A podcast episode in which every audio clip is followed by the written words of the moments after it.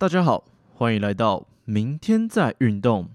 我是方思睿物理治疗师，也是之前的物理治疗师东东。很开心我们又可以回来跟大家继续聊天。没错，我们回围了半年左右的时间，忙完了手上的一些工作，然后又可以再回来继续跟大家分享。一些关于运动啊、身体健康的一些主题。那新的一年呢，我们已经被这个疫情困扰了许久，所以想必很多人的新年希希望啊，除了发大财以外，大概就是平安、身体健康，一定是最重要的一件事。那平常我们每个人去定义自己的身体健康呢，其实有很多种方式。那很多人呢会去定期做这个健康检查，来看有没有什么数值特别的异常。来判断说，哦，呃，我的身体是否需要去做进一步的治疗或是观察，还是说，哦，我的身体看起来大致上都蛮健康的一个样子。那也有很多人会去在意自己的睡眠状况啊、饮食状况啊。那也有很多人会用自己的身材去判断说，哦，他的身体是否是在一个健康的一个状态。他觉得说，哦，只要我的身材的线条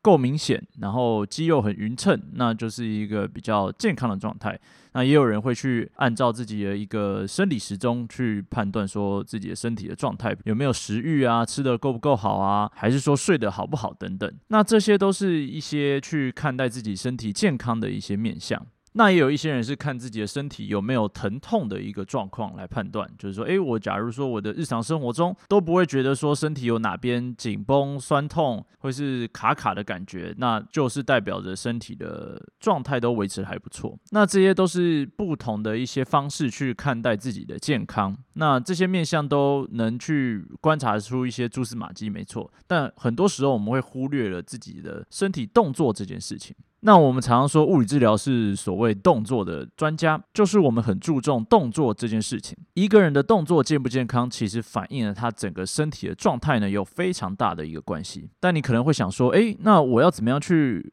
观察我的动作健康呢，是看我我能不能跑步跑得很快吗？还是说我这个上下楼梯都可以一次跨两阶这样的感觉？那动作健康其实我们有很多面向可以观察，其中第一个我们可以去看的就是姿势这件事情。那姿势呢，就是代表着我们身体在一个时间点里所呈现出来的一个状态。比如说我在坐着的时候有坐着的姿势，站着的时候有站着的姿势。那我在跑步之后有跑步的姿势。但那基本上我们就可以说，动作就是由无数个姿势所组成的。那意思就是说，我们在一个动作中，我们可以按下一个暂停键的感觉，然后把人定格在那边。那我们就可以观察说，哦，在这个时间点里，它所呈现出来的姿势是长个什么样子。然后我们就可以去分析它的姿势，然后去获得一些关于它整个动作中所包含的一些讯息。那常见的一些姿势评估呢？可能除了像大家认知里面的一个好的站姿以外呢，我们更去重视他说，诶，他的是否有平均的分散整个身体的压力在每一个关节、每一个部位上。OK，不会说哦，像弯腰驼背，可能他的背部啊、他的腰部啊，或者说他的膝盖就会承受了比较大的压力。那我们可能就会去怀疑说，在接下来的动作的观察中，可能会去看到他在膝盖啊，或是腰部啊等等的，就会有一些问题产生。那姿势这件事情呢，其实是相对来说比较静止的一个状态，所以其实它也没办法完全代表动作整体中所呈现出来的状态。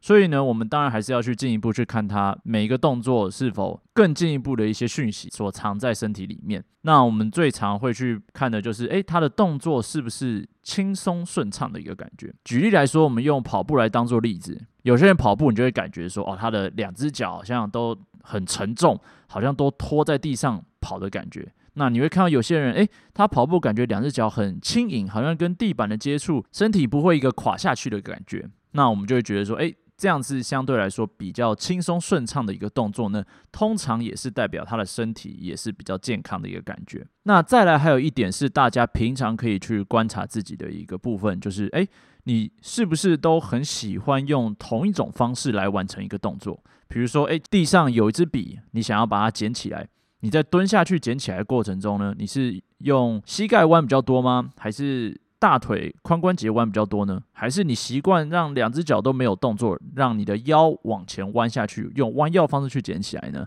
这些其实都可以帮助你完成从地上把笔捡起来这个动作，代表是这些并没有一个所谓。对或错的一个动作。而是说，我们是否有这个选择的一个权利？假如说，诶，一个人他膝盖有不舒服的一个感觉，那想必他在想要弯下去捡起来一个东西的时候呢，他一定不会去做膝盖弯下去、蹲下去的动作去捡，他可能就会选择让膝盖保持在伸直的状态呢，用腰或是大腿弯的动作比较多，来达成弯腰捡笔的这个动作。那这个另外一个我们可以去思考的就是，你在面对不一样的情境的时候呢？你是否也会去改变自己动作的一个策略？一样用一个弯腰捡东西的一个举例来说，假如这时候你要捡的物品并不是一支笔，而是一个五十公斤的石头，你可能会膝盖大腿弯下去做蹲着靠近它，你也可能会膝盖打直脚不动，然后弯腰下去拉起它。那可能